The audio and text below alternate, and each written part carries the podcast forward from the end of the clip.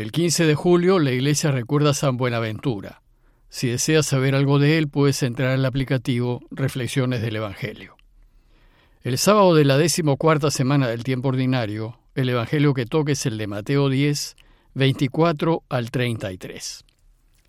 En aquel tiempo dijo Jesús a sus apóstoles, Un discípulo no es más que su maestro, ni un esclavo más que su amo. Ya le basta al discípulo con ser como su maestro, y al esclavo como su amo. Si al dueño de la casa lo han llamado Belcebú, cuánto más a los criados. No les tengan miedo, porque nada hay cubierto que no llegue a descubrirse, ni nada hay escondido que no llegue a saberse. Lo que les digo de noche, díganlo en pleno día, y lo que escuchen al oído, pregónenlo desde la azotea. No tengan miedo a los que matan el cuerpo, pero no pueden matar el alma. No, teman al que puede destruir con fuego alma y cuerpo. ¿No se venden acaso un par de gorriones por unos centavos? Y sin embargo ni uno solo cae al suelo sin que lo disponga su padre. Pues ustedes hasta los cabellos de la cabeza los tienen contados. Por eso, no tengan miedo, no hay comparación entre ustedes y los gorriones. Si uno se pone de mi parte ante los hombres, yo también me pondré de su parte ante mi Padre del cielo. Y si uno me niega ante los hombres, yo también lo negaré ante mi Padre del cielo. Vimos en los textos anteriores que al momento de enviar a sus discípulos a anunciar la buena noticia, Jesús les dio una serie de instrucciones para el camino, es decir, cómo deberían ir, dónde deberán quedarse, etc. Pero luego les advierte que el trabajo no será fácil, que tendrán mucha oposición y que los perseguirán. En el relato de hoy Jesús nos explica por qué sus discípulos serán perseguidos, y se va a centrar en animar a los suyos a que anuncien la buena noticia y a que no tengan miedo de hacerlo. La enseñanza de hoy tiene tres partes.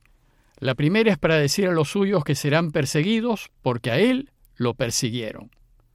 La segunda es para asegurarlos y animarlos a no tener miedo y la tercera es para insistir en que se sigan jugando la vida en favor de Dios, pues es lo mejor que podemos hacer. Veamos la primera parte. En esta parte Jesús anuncia a los suyos que las persecuciones que sufrirán son sólo una extensión, más bien una participación, de las persecuciones que Él mismo ha sufrido. Pues si a Él lo han perseguido por anunciar el reinado de Dios, entonces no se sorprendan de que también persigan a todos los que anuncien lo mismo. Y si a él lo han perseguido por dar testimonio de la verdad, a ustedes los perseguirán si son personas veraces. Y si a él lo han perseguido por ser justo, si ustedes practican la justicia, que es lo que Dios desea, también a ustedes los hostigarán y les harán la vida difícil. Las palabras que Jesús usa para enseñarnos esto son las siguientes. El discípulo no es más que el maestro, ni el servidor más que su dueño. Al discípulo le basta ser como su maestro y al servidor como su dueño. Aquí Jesús nos está diciendo que si nosotros, los servidores, seguimos su camino y hacemos lo mismo que él hizo, no podemos esperar ser tratados mejor que el maestro. Seremos tratados como él, es decir, maltratados. Por eso concluye esta parte diciendo, si al dueño de casa lo llamaron Belzebul, ¿cuánto más llamarán a los de su casa? Belzebú fue originalmente el dios cananeo Baal, y era el dios de la fertilidad. Pero los judíos, a fin de descalificarlo, lo llamaron Belzebul, que significa el dios de las moscas. En el mundo cristiano, Belzebul solo es otro nombre para Satanás. Bueno, pues a Jesús lo llamaron Belzebul, acusándolo de estar aliado con ese dios pagano. Y si está aliado con él, se encuentra muy lejos y en oposición al Dios verdadero. Por tanto, si hacemos lo que Jesús hace y vivimos como Él quiere que vivamos, no nos sorprendamos ni nos extrañemos de que el mundo hable mal de nosotros, nos denigre y nos descalifique. Tampoco nos asustemos de ser tratados como locos o endemoniados, pues antes trataron hacia Jesús.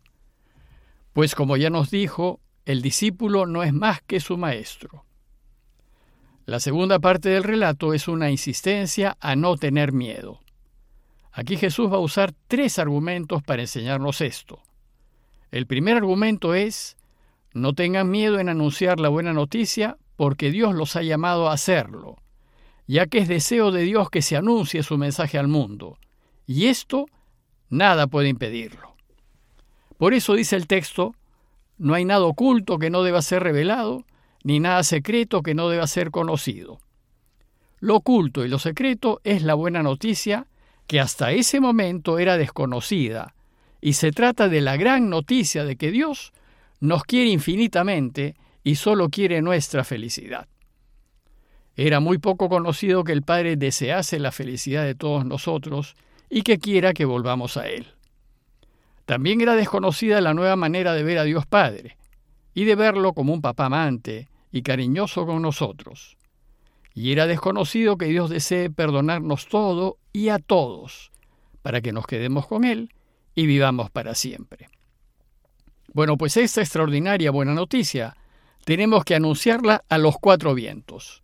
Por eso dice el texto, lo que yo les digo en la oscuridad repítanlo en pleno día, y lo que escuchen al oído proclámenlo desde las azoteas de las casas. Suban a lo más alto de las casas, hablen desde donde se les escuche mejor, para que todos oigan el mensaje.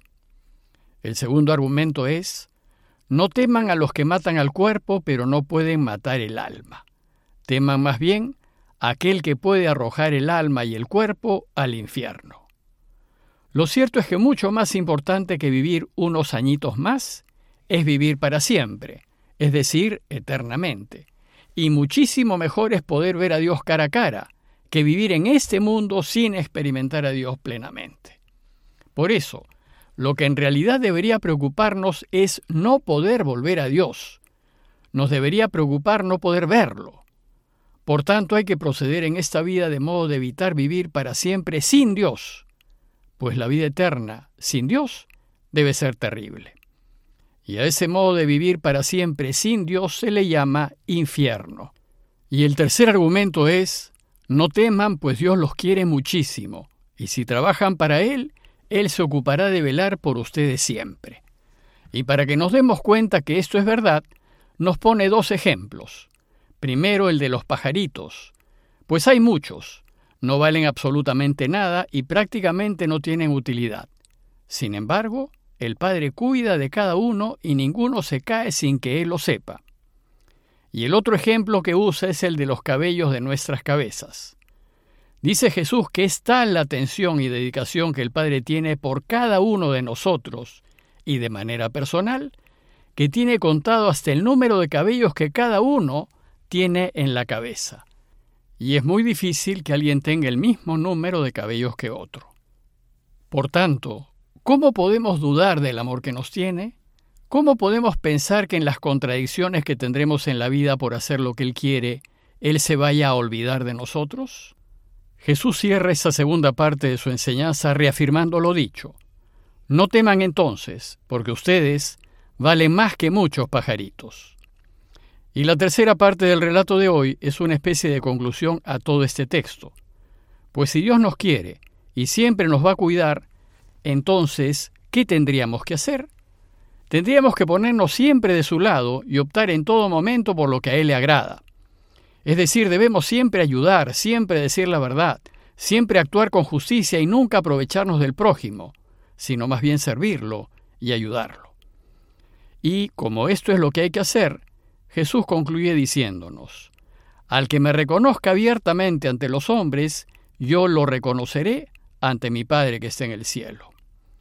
Reconocerlo abiertamente es declararnos discípulos suyos, y significa que el mundo debe saber que seguimos su camino y que vivimos como Él quiere que vivamos. Pero, sabiendo que si nos hacemos visibles, es más fácil que el mundo se eche en contra nuestra. Sin embargo, si lo hacemos, Él sacará la cara por nosotros. Es decir, si nos jugamos por Él y por su causa, Él se jugará por nosotros. En cambio, dice Jesús, yo renegaré ante mi Padre que está en el cielo, aquel que reniegue de mí ante los hombres. Es decir, si por temor o conveniencia o interés lo desconocemos, denigramos su camino y nos hacemos cómplices de la corrupción, la mentira y la injusticia, entonces Él no nos reconocerá como de los suyos, y no podremos participar de la victoria de su camino, ni podremos celebrar con Él el triunfo del reinado de Dios, ni podremos ser felices, ni vivir para siempre. Por tanto, a pesar de las dificultades que nos puedan sobrevenir, animémonos a anunciarlo y a dar testimonio de la verdad de su camino. Pues si así hacemos, gozaremos de felicidad en esta vida y después de la felicidad eterna, y nuestra felicidad en esta vida rebalsará hacia quienes más queremos. En conclusión, los invito a reflexionar en dos puntos. Primero, a revisar nuestros temores. ¿Por qué temo decir la verdad y enfrentarme a la mentira? ¿Por qué temo oponerme a lo que es injusto? ¿Por qué tengo miedo a perder? Y después preguntarnos, ¿acaso no confío en Dios? ¿Acaso no estoy seguro de que me quiere?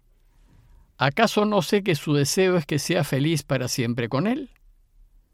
Pidámosle al Señor por todos aquellos que por actuar bien la pasan mal.